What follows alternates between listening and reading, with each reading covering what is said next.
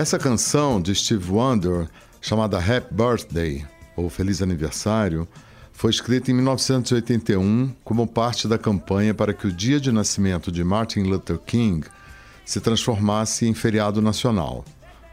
Martin Luther King, como se sabe, foi um pastor protestante negro que se dedicou à causa dos direitos civis e à luta contra o racismo, e foi assassinado em 1968. A proposta do feriado foi aprovada em 1986 e hoje todos os estados americanos comemoram o Martin Luther King Day. O grande líder que sonhou com a igualdade é uma das referências do pastor brasileiro Henrique Vieira, que vem se destacando por representar uma posição progressista no meio evangélico, talvez majoritariamente conservador. Vieira, nascido em Niterói, é formado em teologia, ciências sociais e história. Ele acaba de lançar o livro O Amor como Revolução, pela editora Objetiva. E ele é o convidado do Ilustríssima Conversa, podcast de entrevistas que pode ser ouvido em todas as plataformas digitais. A partir da próxima semana, o programa passará a ser veiculado aos sábados, para que você possa ouvir com mais calma no fim de semana.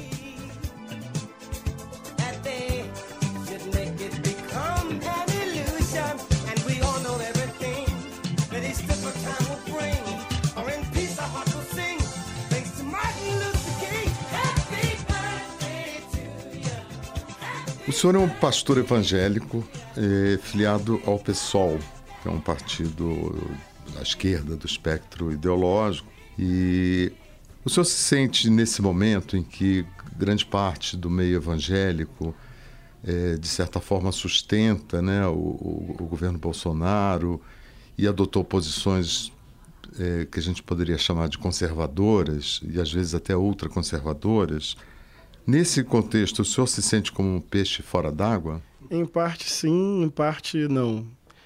Eu reconheço que existe um apoio majoritário dentro do campo evangélico ao presidente Bolsonaro. Reconheço que existem setores evangélicos hoje com muito poder político, midiático e econômico, e que esses setores são ultraconservadores, com uma agenda muito violenta com relação à democracia, à diversidade, aos direitos humanos. Por outro lado, eu também reconheço que o campo evangélico é plural, que existe uma tradição evangélica progressista, que a minha fala não é um voo solo, que ela não é uma fala descolada de uma história protestante progressista. Então eu me sinto na fileira dos negros norte-americanos que lutaram contra a escravidão a partir da fé em Jesus, de Martin Luther King e toda a luta contra a segregação racial nos Estados Unidos, teve resistência evangélica à ditadura civil-militar no Brasil. Existem setores evangélicos hoje progressistas. Então, por isso que eu falei me sinto e não me sinto porque depende do referencial. Existe uma tendência majoritária bem conservadora no campo evangélico, mas ele é um campo plural e complexo e também existem experiências progressistas e eu me insiro dentro destas experiências. E nesse campo plural e complexo, é, como se dá o diálogo? Existe o diálogo ou também se reproduz, como ocorre, como a gente infelizmente vê na sociedade, esse tipo de conversa intransigente, radicalizada e polarizada? É, o diálogo é quase inexistente de fato, porque o campo evangélico ele é muito multiforme tem as igrejas protestantes históricas, tem o movimento pentecostal, tem o movimento neopentecostal. No último censo do IBGE, a maior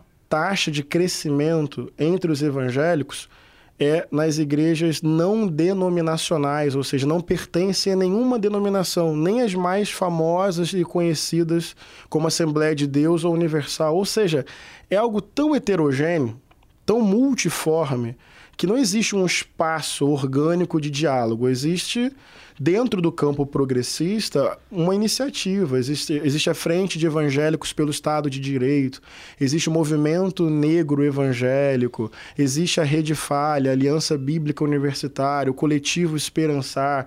Então, tem iniciativas de diálogo e de unidade, digamos assim, dentro do campo progressista.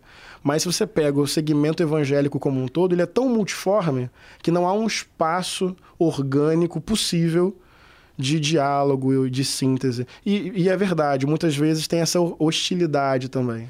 E só poderia contar é, como veio a se tornar pastor e como veio a se tornar um pastor progressista e posteriormente a ter essa filiação com o PSOL, porque embora seja verdade que existam vários movimentos, enfim, mas não é a tônica que a gente está acostumado uhum. a ver né, no campo evangélico. Sim, é então há sempre uma curiosidade em torno disso. Eu diria até que há um desejo de setores progressistas né, que isso aconteça. Sim. É, eu nasci em um lar evangélico, batista. Então, desde criança, eu já tive acesso à Bíblia, ao Evangelho, meu coração ali já foi se enamorando desta mensagem do Evangelho. Eu costumo dizer que é uma herança familiar, sim, mas é uma experiência pessoal minha também. Quando adolescente, eu me engajo muito na igreja, daí eu começo a me apaixonar pelo estudo da Bíblia e pela pregação do Evangelho. Eu começava a pregar em tudo quanto é lugar na igreja, em cultos nos lares, em vários eventos assim que a igreja organizava. Então, eu me descobri vocacionado pastoralmente dentro dessa lógica de compartilhar o evangelho e cuidar de pessoas, estar com gente. Nunca foi para mim uma categoria de poder, de autoridade, de topo de hierarquia, de ser dono de qualquer verdade, mas uma paixão muito sincera, uma experiência de gostar de abrir a Bíblia e de falar apaixonadamente das histórias que ali eu encontrava que me revelavam Deus. Então eu fui fazer seminário, estudei teologia, depois estudei história e ciências sociais, fiz essas três graduações. E a minha relação com a esquerda, digamos assim, ela foi muito intuitiva. Em que sentido? Lendo o próprio evangelho, eu percebi que a vida de Jesus me indicava alguns valores. Quando me perguntam assim, Jesus era de esquerda? Eu respondo que não, porque seria uma anacronia. Seria pegar um conceito do nosso tempo e aplicar ao tempo de Jesus. Seria enquadrar Jesus demais. Eu mesmo, sendo de esquerda, não faço esse tipo de afirmação porque eu acho que ela é simplória. Ela é mais panfletária do que coerente. Porém, eu vejo em Jesus valores, ensinamentos. Então, lendo o Evangelho, comecei a perceber a radicalidade do amor, o compromisso de Jesus com os pobres, a denúncia do acúmulo de riquezas, a não reprodução de uma lógica de violência, de vingança, de olho por olho, de dente por dente, uma preferência que Jesus tinha de caminhar com os marginalizados, os, os estigmatizados, os amaldiçoados pela própria religião da época. Eu comecei a perceber que Jesus mesmo foi um corpo perseguido que a sua morte foi violenta, que ele, em certa medida, foi uma subversão daquele sistema político religioso, que ele incomodou a elite religiosa e a estrutura política e poderosa do Império Romano. Então, lendo o Evangelho, eu extraí alguns princípios para a minha vida. Se eu sou cristão, se eu sigo este Cristo, eu preciso ter um compromisso efetivo e afetivo com a dignidade humana, com quem está sofrendo, com quem é vítima de preconceito e de violência, com um povo pobre que luta para ter o tal pão de cada dia, que era a oração do próprio Jesus. Então foi a partir da compreensão dos valores do Evangelho que, lendo o meu tempo presente, eu fiz as minhas escolhas políticas. Elas não são derivadas de Deus, são derivadas da minha consciência lendo o Evangelho. E comecei a estudar as comunidades eclesiais de base do campo católico, a ler teólogos como Frei Beto, Leonardo Boff, a me inspirar na trajetória de Francisco de Assis, de Martin Luther King. Então comecei a formar o meu campo de interpretação da Bíblia e de experiência do Evangelho. E olhando para as narrativas existentes no mundo, me simpatizei com a narrativa da esquerda, no seu sentido anticapitalista, no seu sentido da justiça social, da centralidade dos direitos humanos, da importância da luta das mulheres, dos negros, das LGBTs, dos indígenas, dos quilombolas, dos refugiados. Mas entenda, não é um vínculo sectário. Não é um vínculo que me inviabiliza de dialogar com outras narrativas e eu, eu nem uso a Bíblia para justificar isso. O meu raciocínio é essa é a minha consciência lendo o mundo no qual estou inserido. Onde eu me inspiro? Nos valores que aprendo com Jesus. No seu livro, é, o senhor menciona, é, enfim, essa realidade lamentável né, que nós vivemos do discurso de ódio, né, que é uma coisa que se disseminou mundo afora, né, não é de jeito nenhum exclusividade do Brasil. Sim e faz uma relação disso com o que o senhor chama do desamparo né, do, do, do, do ser humano. É, poderia falar um pouquinho sobre essa relação, de como essa, essa contingência, essa situação de desamparo pode acabar é, propiciando, incentivando um discurso de ódio? Sim. É porque a tese que eu apresento é: por trás de um discurso de ódio, nem sempre tem uma pessoa ali com uma disposição consciente de fazer o mal, de promover o mal. Eu acho que essa seria uma análise simplificada. Evidentemente que na vida tem momentos que o que define é o caráter, é a índole da pessoa. Mas eu não posso dividir o mundo apenas ou entender o mundo apenas por caráter e índole. As pessoas têm os seus medos, as suas inseguranças, os seus receios os seus abandonos. E muitas vezes, por trás de um discurso de ódio, tem menos um projeto perverso de vida e uma vontade de maldade sobre os outros, e tem muito mais uma individualidade insegura, que não aprendeu a olhar para o desamparo próprio e intrínseco da experiência humana. Por trás de um discurso de ódio, de ódio, geralmente tem uma individualidade amedrontada. No primeiro capítulo do livro, eu procuro dizer que esse desamparo é uma condição humana e que a melhor forma não é reprimir, represar ou silenciar, mas olhar para esse desamparo. Que desamparo é esse? A vida. A vida é uma potência, a vida é uma beleza, a vida é instigante, é cativante, é apaixonante. Mas ao mesmo tempo que a vida tem toda esta potência e todas estas possibilidades, a vida é extremamente vulnerável, extremamente frágil. O tempo inteiro a gente lida com esse desejo vital e essa impotência crônica. É, é a propósito, o senhor conta no livro a sua experiência com esse desamparo, né, já no início do livro. Eu começo contando. Que foi uma situação em que o senhor se viu ainda muito jovem, adolescente, adolescente na iminência de perder a visão. Completamente. Eu tinha 16 anos. Conta um pouco essa Sim. história. Eu estava muito feliz. Eu tinha 16 anos, eu estava entrando de férias.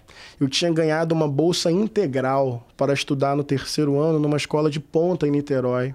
Eu venho de uma família mais pobre e eu lembro do meu orgulho, da minha alegria de chegar em casa e dizer para minha mãe que no ano seguinte ela não ia pagar a mensalidade porque a escola resolveu fazer um investimento em mim. Eu estava num momento muito legal. E era dia 8 de dezembro de 2003, eu lembro que era o meu primeiro dia de férias e que eu coloquei uma mochila nas costas porque eu tinha um planejamento. Ia uma consulta oftalmológica, porque minha visão estava ficando mais embaçada, só que eu estava colocando um óculos novo e achava que era uma questão de adaptação ao óculos novo, ponto final. Então a ideia era ir a uma consulta oftalmológica, encontrar alguns amigos no Campo de São Bento, que é um parque lá de Niterói, uma área verde, e à noite dormir na casa da minha avó. E era só o primeiro dia de um tempo de descanso, de lazer, de diversão, as minhas férias. Mas eu não saí do hospital, porque fui diagnosticado com uma neurite ótica bilateral.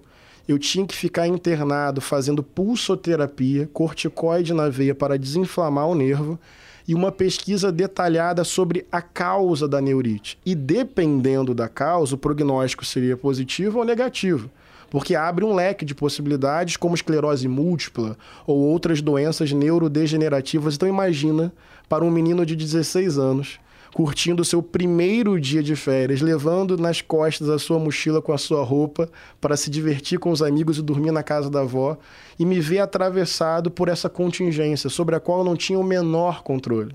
E nos meses seguintes, a minha visão, inclusive, continuou piorando. Então, passei a não reconhecer as pessoas, não conseguia andar sozinho, não ler, não escrever.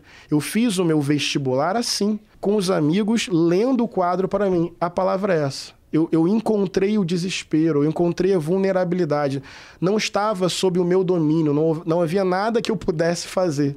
Só que, encontrando o desamparo, passando por esse momento de vulnerabilidade profunda, incrivelmente, eu vivi experiências profundas do ponto de vista do afeto, da generosidade, da amizade, do carinho da minha mãe, dos amigos revezando, copiando a matéria para mim, do diretor financeiro saindo da sala para minha mãe ir à escola ler os simulados para mim, dos exercícios ampliados que o inspetor fazia.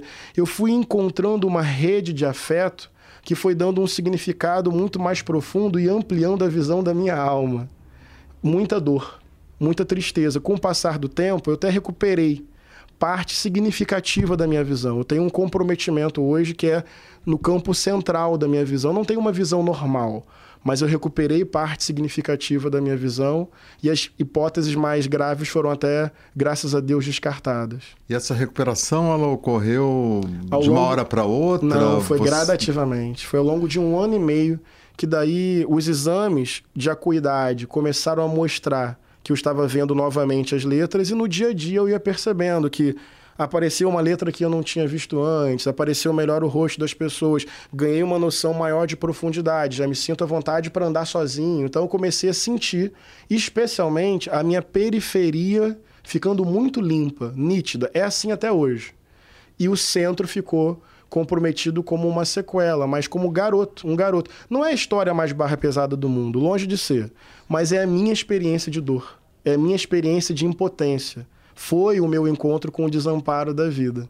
É melhor reconhecer o desamparo e preencher esse vazio com um sentido ético de amor do que simplesmente reprimir, represar e não olhar para essa carência típica da experiência humana. E essa experiência foi decisiva para que, enfim, o senhor se tornasse um pastor e se dedicasse é, à vida religiosa, ou não? Ou é um episódio marcante da sua vida, mas que não, não se relaciona? Não, é, a, minha, a minha paixão pela vocação pastoral já existia. Já existia. Eu, eu acho que essa experiência, ela marca a minha vida como um todo. Porque eu nem tenho muito essa visão vida religiosa, para ser sincero. Porque é, eu acho que a minha experiência com o evangelho faz parte da minha vida. Não é uma gaveta assim, vou abrir aqui aqui está a experiência religiosa, não há uma compartimentação dentro de mim, aqui é a vida secular. Tudo é a experiência de Deus na minha vida, não no sentido fanático, mas no sentido de que Deus está no café da manhã, num pão repartido, no colo da minha companheira, no abraço da minha filhinha, no jogo do Flamengo. Enfim, é, é, Deus não é uma área da minha vida, né? ele, ele é uma inspiração para tudo que vivo. Então, a, essa experiência da limitação visual na verdade, atravessa tudo que eu sou o tempo inteiro. Eu vejo uma mancha verde 24 horas por dia no centro da minha visão. Mesmo que não fosse uma memória, é um presente. O que para um flamenguista deve ser é angustiante, uma é mancha verde para um flamenguista é, o tempo todo. É, é no mínimo contraditório. e voltando à questão é, política, uhum. É, como o senhor vê a, a perspectiva de, de desarmar esse, esse tipo de confrontação, esse discurso de ódio que se instaurou nos últimos anos e que parece resistir aí bravamente às tentativas de, de conciliação, enfim. Até mesmo os conciliadores são são criticados, né? Porque ah, não venha querer, porque não se decide se é de um lado ou de outro, é como se todo mundo tivesse obrigação, né, de estar totalmente de um lado ou totalmente de outro.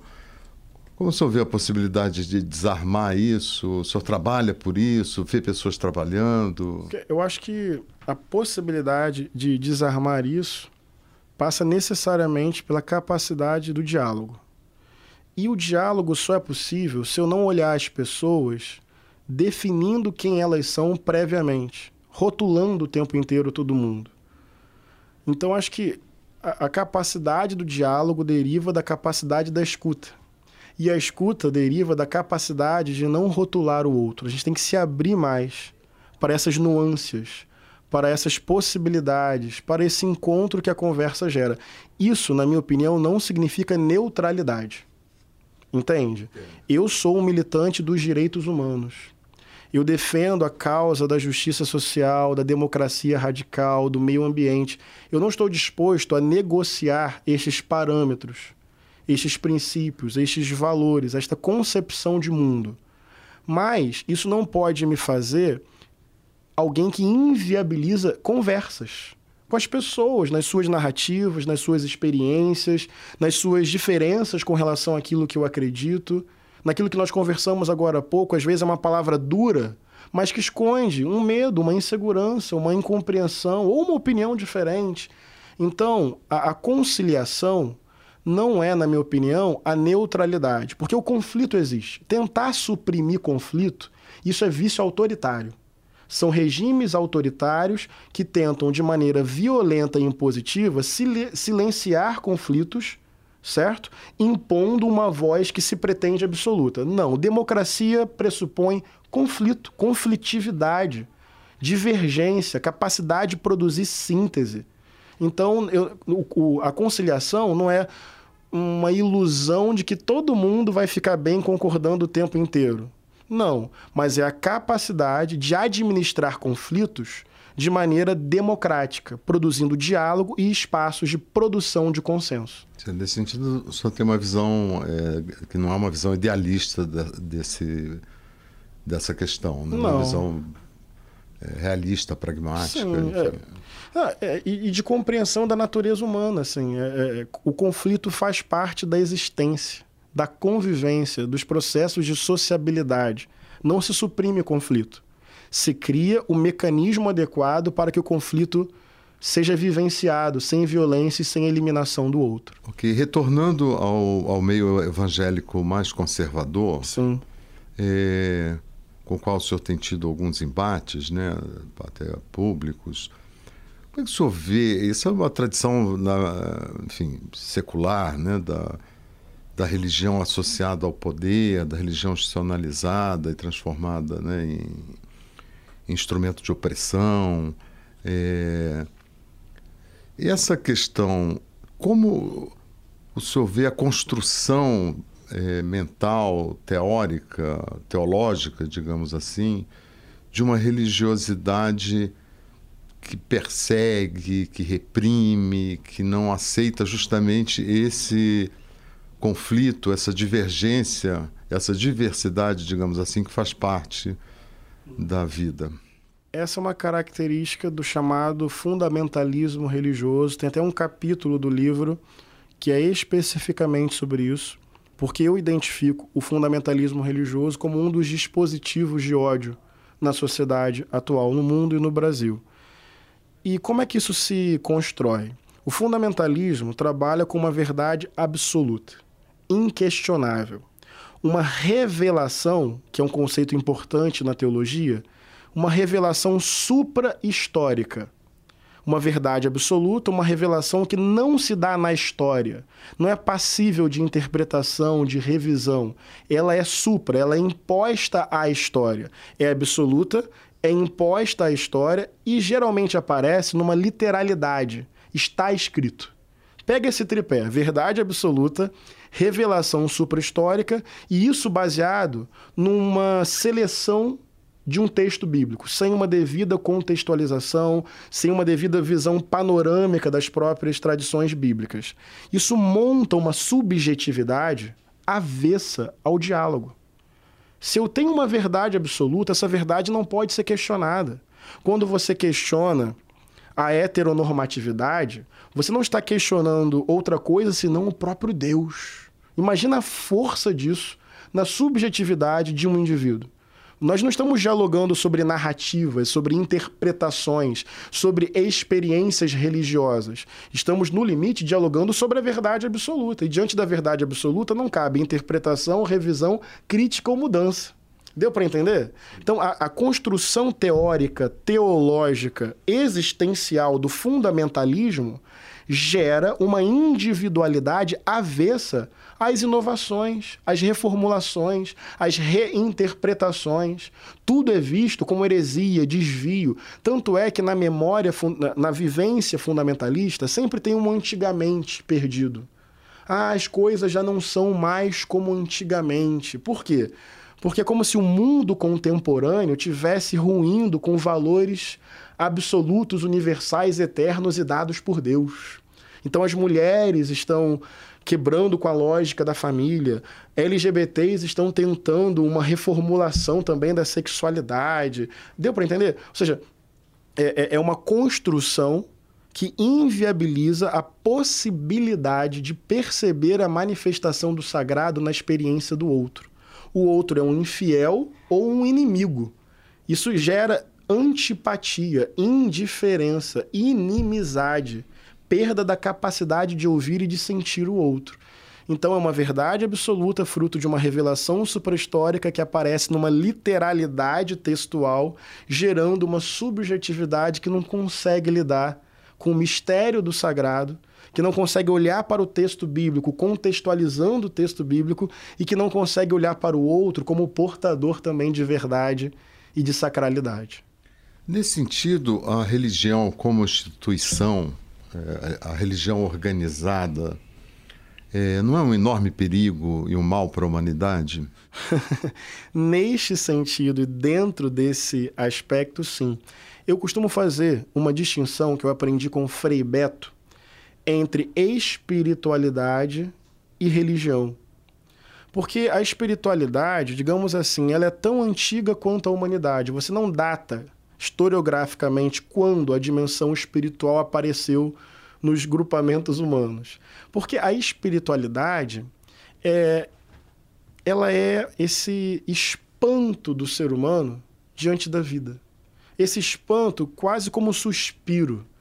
Aquilo que eu falei no início, a vida é tão potente, a vida é tão frágil, e diante dessa saudável angústia, nasce uma busca profunda por transcendência, por plenitude, por completude, por harmonia de tudo com tudo. Então a espiritualidade é aberta, a espiritualidade namora com a dúvida, a espiritualidade tateia o sagrado, mas não tenta dominá-lo. A espiritualidade está menos preocupada com a doutrina e mais com a experiência do amor, a experiência com o outro. A religião, ela já é uma certa sistematização da espiritualidade numa doutrina, num código comportamental, numa liturgia, numa estrutura eclesiástica ou não. Então, qual é o dilema? Tem experiências religiosas que fomentam e que alimentam a espiritualidade a mística, a contemplação, a alteridade, a fraternidade, mas tem experiências religiosas que sufocam a espiritualidade. Então é uma contradição. Experiência religiosa, nada espiritual porque perde essa potência criativa da espiritualidade e fecha tudo no dogma, na doutrina, na verdade absoluta e na tutela sobre o comportamento do outro. Então fica algo engessado, mastodôntico, pesado, amargurado, muito mais na culpa, no medo e na resposta do que no amor, na liberdade e na beleza da dúvida. Eu não consigo pensar em fé como certeza. A fé só é possível no terreno da dúvida, da experiência, de uma certeza que não é objetiva ou doutrinária. É uma certeza que vem da aposta em Deus, da experiência de Deus. No livro eu falo que Deus é como uma porção de rio. Quando era criança, eu ia para o rio ou para o mar, tentava segurar água nas minhas mãos ficava brincando de tentar segurar. Inevitavelmente, a água ia escorrendo pelos meus dedos. Eu posso tocar, mas eu não posso segurar. Deus para mim é como uma porção de água. Eu posso tocar, eu posso experimentar, eu posso sentir, mas eu não posso segurar nas minhas mãos, dizer que é meu e não é de mais ninguém. Se eu faço isso, já é ídolo, não é mais Deus. Deus é indomesticável, indefinível, incontrolável, é como o vento. Não sei de onde vem, não sei para onde vai. Posso sentir, mas não posso definir o seu início, o seu meio e o seu fim. O fundamentalismo tenta criar uma gaiola onde Deus habita. Isso mata a potência criativa da espiritualidade. Mas mesmo sem chegar ao extremo da, do fundamentalismo, é, não haveria uma tendência é, intrínseca à religião de, de caminhar em direção ao dogma? Do ponto de vista histórico, nós podemos dizer que a religião muito mais namorou com o fundamentalismo do que com a espiritualidade. Portanto, nesse sentido, dá para dizer que se a religião não percebe que a doutrina não dá conta de Deus, que a doutrina é uma narrativa, é uma raiz, é uma referência, mas não é a objetificação do sagrado, se a religião não faz essa autocrítica permanente, a tendência é rapidamente gerar um dogma, o dogma definir quem é e quem não é, e isso inviabilizar o diálogo, o congraçamento, o respeito profundo e verdadeiro à diversidade. Posso perceber sim que há uma tendência em muitas religiões, até mesmo mais nas monoteístas, de criar um engessamento doutrinário que inviabiliza o diálogo. Não é uma regra, é uma tendência. O governo do presidente Bolsonaro parece querer legitimar seu poder secular com, uma, com um aval de Deus, o que é um anacronismo histórico. Como o senhor vê essa pretensão do presidente de se colocar como porta-voz de uma verdade bíblica ou de uma verdade religiosa? É algo perigoso em níveis extremos. Porque é, é projeto de poder em nome de Deus. Eu costumo dizer o seguinte: não existe teocracia, existe ditadura em nome de Deus. Entende? Existe alguém que fala em nome de Deus, diz que essa é a tal verdade absoluta, desconsidera totalmente a diversidade de crenças e a não crença, e isso gera necessariamente mecanismos impositivos, violentos, que no limite levam à morte mesmo. A história está absolutamente repleta desses exemplos. Então, eu costumo dizer que nada é mais perverso do que essa afirmação é, Deus acima de todos, não é isso? Brasil acima de tudo. Acho que é isso que ele fala sistematicamente. É que Deus acima de todos é uma pergunta que eu faço como cristão, que Deus acima de todos. Isso é essa essa essa afirmação é necessariamente impositiva e autoritária. Ainda mais o Deus que aparece no discurso dele, que é um guerreiro bélico, que nada tem a ver com Jesus de Nazaré, com a beleza do evangelho, mas independente disso, esta fala, independente do conteúdo da fé dele, é uma fala perigosa. E a própria ideia Brasil acima de tudo. Eu sou brasileiro, eu amo meu país mas muitas vezes essa palavra esconde os nossos conflitos. Esconde o Brasil de quem, acima de tudo? Dos brancos ou dos negros? Porque eu acho que é diferente. Dos homens ou das mulheres? Eu acho que é diferente. Dos ricos ou dos pobres? Porque muitas vezes a ideia de Brasil é uma ideia usada para apagar as violências históricas que existem dentro desse país. Eu sou brasileiro, amo meu país. Mas eu não posso usar essa palavra para suprimir conflito e dizer, olha, tá tudo bem, é todo mundo brasileiro. Não. Tem brasileiro na fila do SUS morrendo. Tem brasileiro na favela tomando tiro.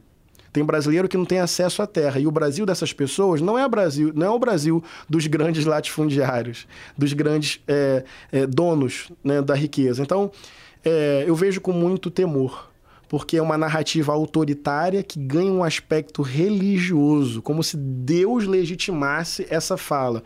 Todas as vezes que isso aconteceu na história, isso gerou morte, muita morte, em nome de Deus. E nós tivemos recentemente uma demonstração pública né, dessa tentativa de, de, de aliança né, com a participação do presidente na marcha é, por Jesus aqui em São Paulo e e uma imagem bizarra, né, de uma pessoa fazendo um gesto de uma arma, né, atirando, né, num, num contexto religioso cristão, né, a mensagem cristã é uma mensagem de paz, né, e o O senhor ficou chocado com essa imagem? Como o senhor viu isso? Já era uma coisa previsível?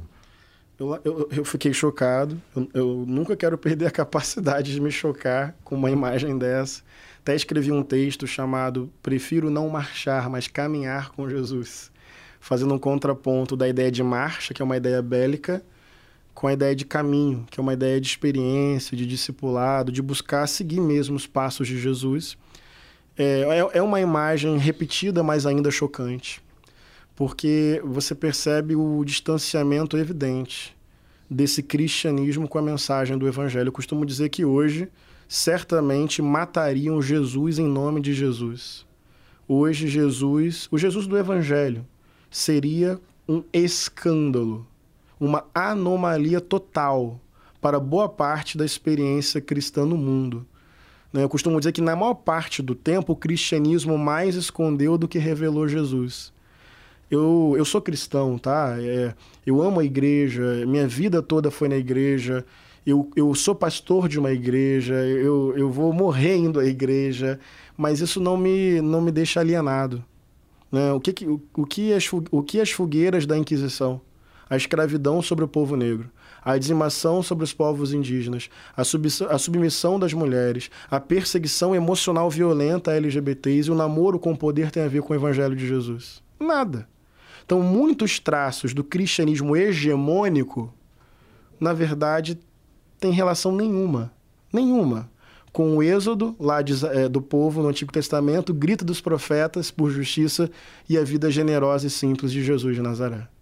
E por outro lado, a gente olhando para o campo da esquerda, das esquerdas, é, há também uma série de ambiguidades e problemas e, com relação às relações com a religião, a própria liberdade religiosa. A gente sabe que os regimes socialistas, quando existiram no século passado e ainda os que existem nesse século, é, têm uma relação muito atritiva com a religião. É, o próprio Marx né, falava no, na religião como ópio do povo, como um fator de, de alienação, né, de, de um, uma espécie de um bloqueio à tomada de consciência sobre a situação real, material da vida, etc, etc. E o autoritarismo não é nada estranho ao campo das esquerdas também. É... Como você vê essa relação também, uma vez que a, a sua tendência é para o campo da esquerda, como é, encarar essa questão, esse tipo de discussão? Também não podemos também imaginar que ah, a esquerda toda ela muito é, aberta, muito é, propensa a acatar as, as divergências. A gente também vê o dogmatismo ali, muitas vezes vê um dogmatismo religioso, eu digo, a própria ideologia de esquerda se transforma ela mesma em religião. Eu vejo assim, eu não tenho é, não tenho nenhum apego em defender o indefensável. Regimes autoritários eu sou contra, sejam eles de esquerda ou de direita e do ponto de vista histórico, a esquerda também formulou, construiu regimes de opressão. Quando eu falo que eu sou de esquerda, é um horizonte, né? Eu, eu defendo teses que, que são compartilhadas pelo campo da esquerda, né? Uma crítica lógica do capital, um desejo profundo de democracia real, de participação popular, do fim da relação é, é, é, patrão empregado, de, de uma de, de, uma liberação mesmo de tempo para que as pessoas não sejam subjugadas por uma dinâmica de trabalho, mas possam usufruir das múltiplas potencialidades das suas vidas.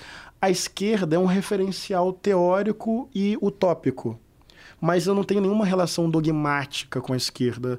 Ela precisa ser permanentemente reinventada. Se não, aí eu vou puxar para o meu lado cristão mesmo. Às vezes me perguntam assim, Henrique, é, você é de esquerda? Eu digo assim, olha, sou, mas eu sou mais radical. As pessoas perguntam, como assim? Eu respondo, eu sou cristão. Em que sentido? É, é porque eu, eu, eu brinco um pouco com essas palavras.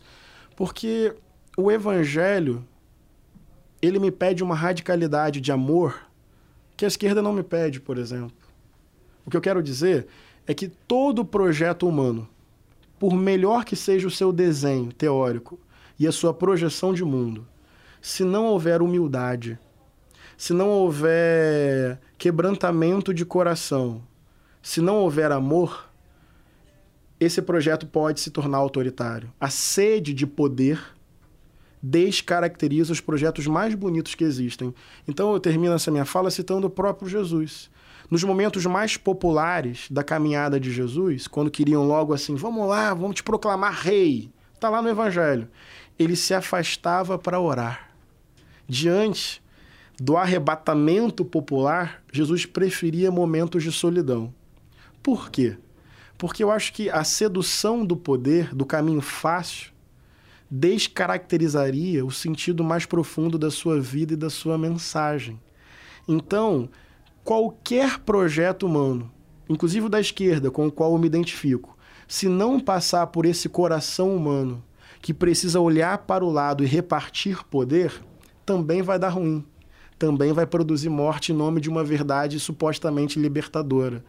Então, assim, não há projeto humano é, que, que seja isento de crítica, revisão e transformação. E se o coração não for solidário, pode ter o melhor texto sobre o mundo. A prática tende a ser opressora, se a gente não souber sair da arrogância e construir caminhos coletivos. Ok, pastor, eu queria agradecer muito a sua presença aqui no nosso podcast. É, foi um prazer, é, acho que foi uma conversa esclarecedora para os nossos ouvintes. Muito obrigado, tá, pela oportunidade. Imagina, um abraço. Meu nome é Marcos Augusto Gonçalves, eu sou editor da Ilustríssima e esse foi o Ilustríssima Conversa. A captação e edição de som são de Renan Suquevicius. Até a próxima.